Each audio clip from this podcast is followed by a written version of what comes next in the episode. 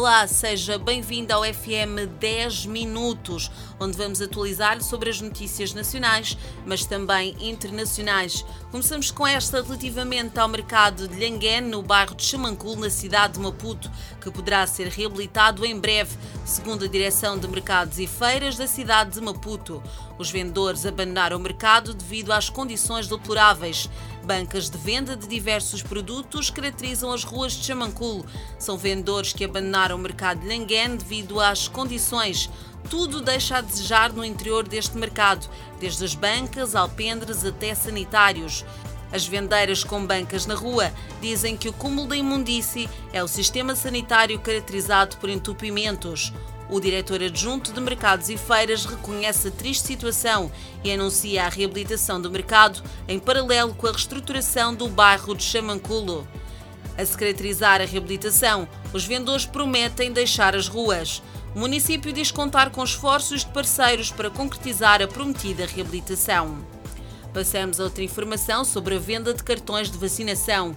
No seu último pronunciamento, o Presidente da República condenou veementemente o comportamento de alguns cidadãos de venderem os cartões de vacinação e os municípios consideram essas pessoas de má fé.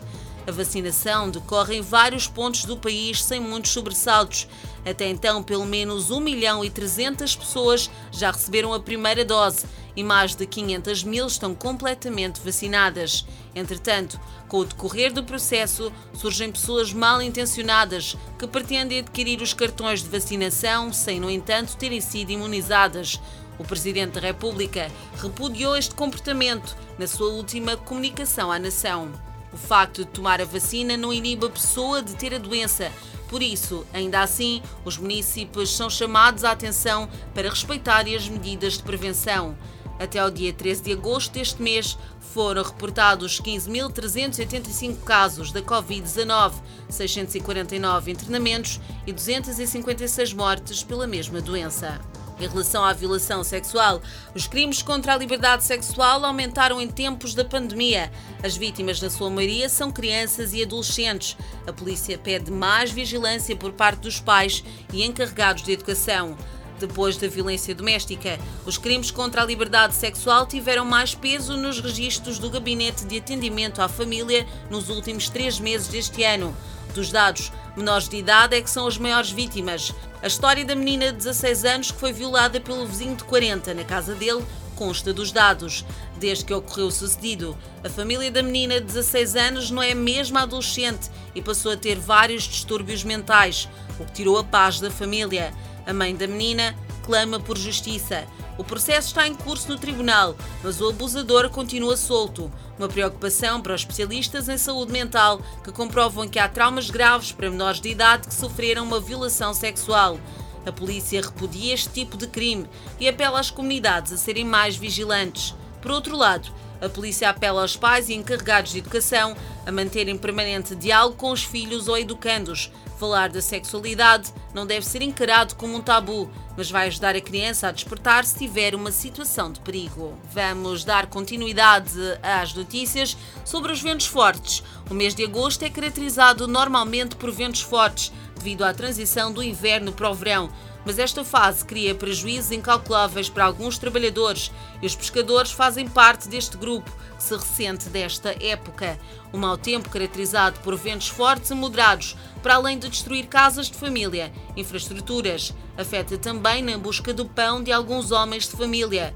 Falamos da atividade pesqueira que se vê diretamente afetada por esta temperatura. Os barcos estão atracados não porque o trabalho terminou, mas porque não há condições de prosseguir devido aos ventos registados na capital. O sul do país está a ser mais afetado atualmente, mas estes ventos podem atingir o centro do país. Em relação ao saneamento do meio, os moradores do bairro de Maguanine B, na cidade de Maputo, exigem a retirada de contentores de lixo da área residencial. Um dos contentores foram tirados da Avenida Sebastião Marcos Mabote para o interior do bairro. Sinais de começo de imundície agitam os moradores de Maguanine B. Exigem a retirada destes contentores alocados na área residencial. Um dos contentores foi movimentado da Avenida Sebastião Marcos Mabote para o interior do bairro. Os moradores repõem que se...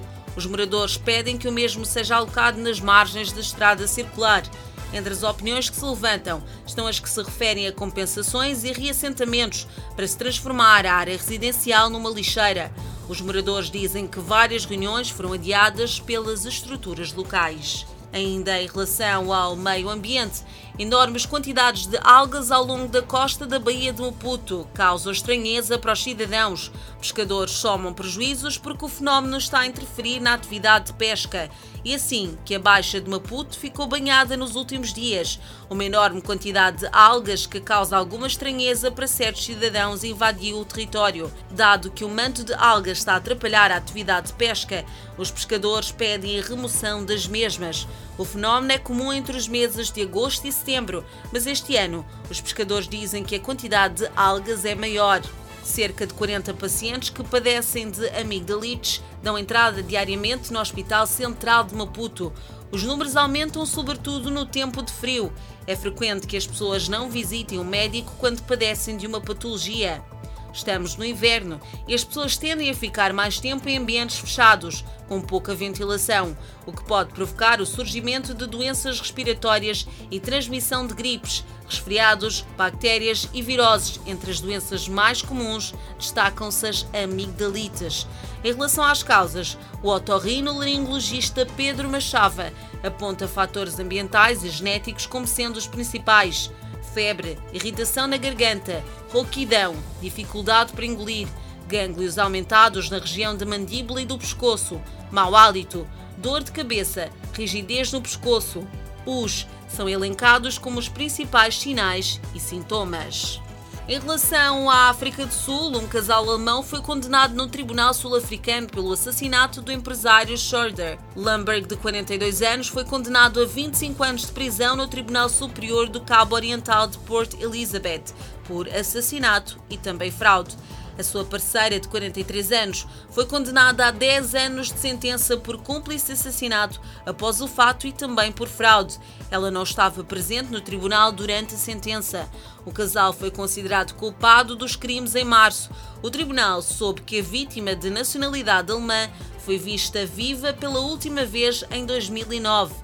Também foi ouvido que ele foi morto depois que Lamberg e Adler tentaram comprar a fazenda da vítima na área de Jeffreys Bay.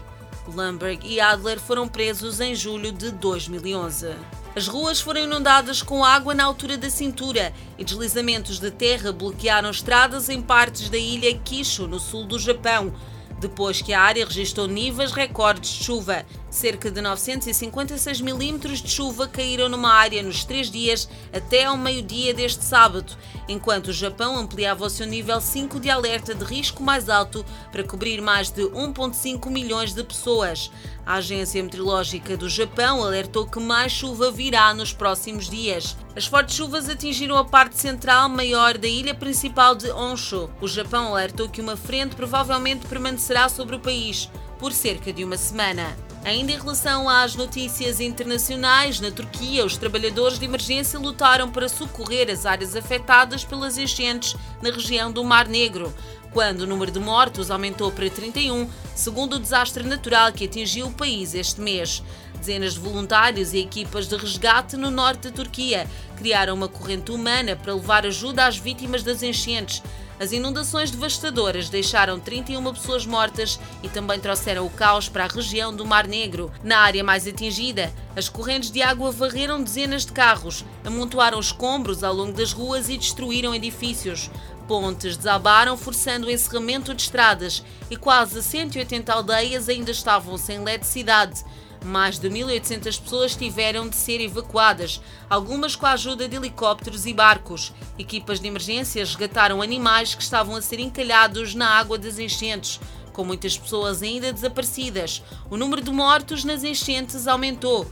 O presidente turco visitou uma mesquita e declarou três regiões como zonas de desastre. O país ainda está a recuperar-se de outro desastre natural com enormes incêndios florestais que varreram áreas sul no início deste mês. Esses incêndios, que agora estão sob controle, obrigaram milhares de moradores e turistas a fugir. As filmagens de antes e depois mostram a quantidade de danos causados a milhares de hectares da área florestal. Em Madrid, capital de Espanha, registrou-se uma temperatura acima de 40 graus Celsius na sexta-feira, quando uma onda de calor atingiu o país. E este sábado havia poucos pedestres na rua ao meio-dia. Moradores disseram que tentaram evitar ficar do lado de fora na onda de calor e usaram vários métodos para prevenir a insolação. Beber muita água e tentar fazer exercícios ao ar livre muito cedo ou muito tarde foi o que livrou os residentes de Madrid deste calor intenso. Afetada pelas mudanças climáticas, a Espanha sofreu muitos eventos climáticos extremos no ano passado. Os residentes afirmam que a neve forte deste ano foi muito rara e que Madrid não via esse clima há décadas. O que é extremo e raro, referem outros residentes. A temperatura atingiu o seu pico com a onda de calor nos últimos dias. O clima costuma ser extremamente frio ou quente, assim revelam os moradores e este foi o FM 10 Minutos. Mas poderá acompanhar mais informação e mais desenvolvimento sobre estas notícias quando forem 19 horas e 45 minutos.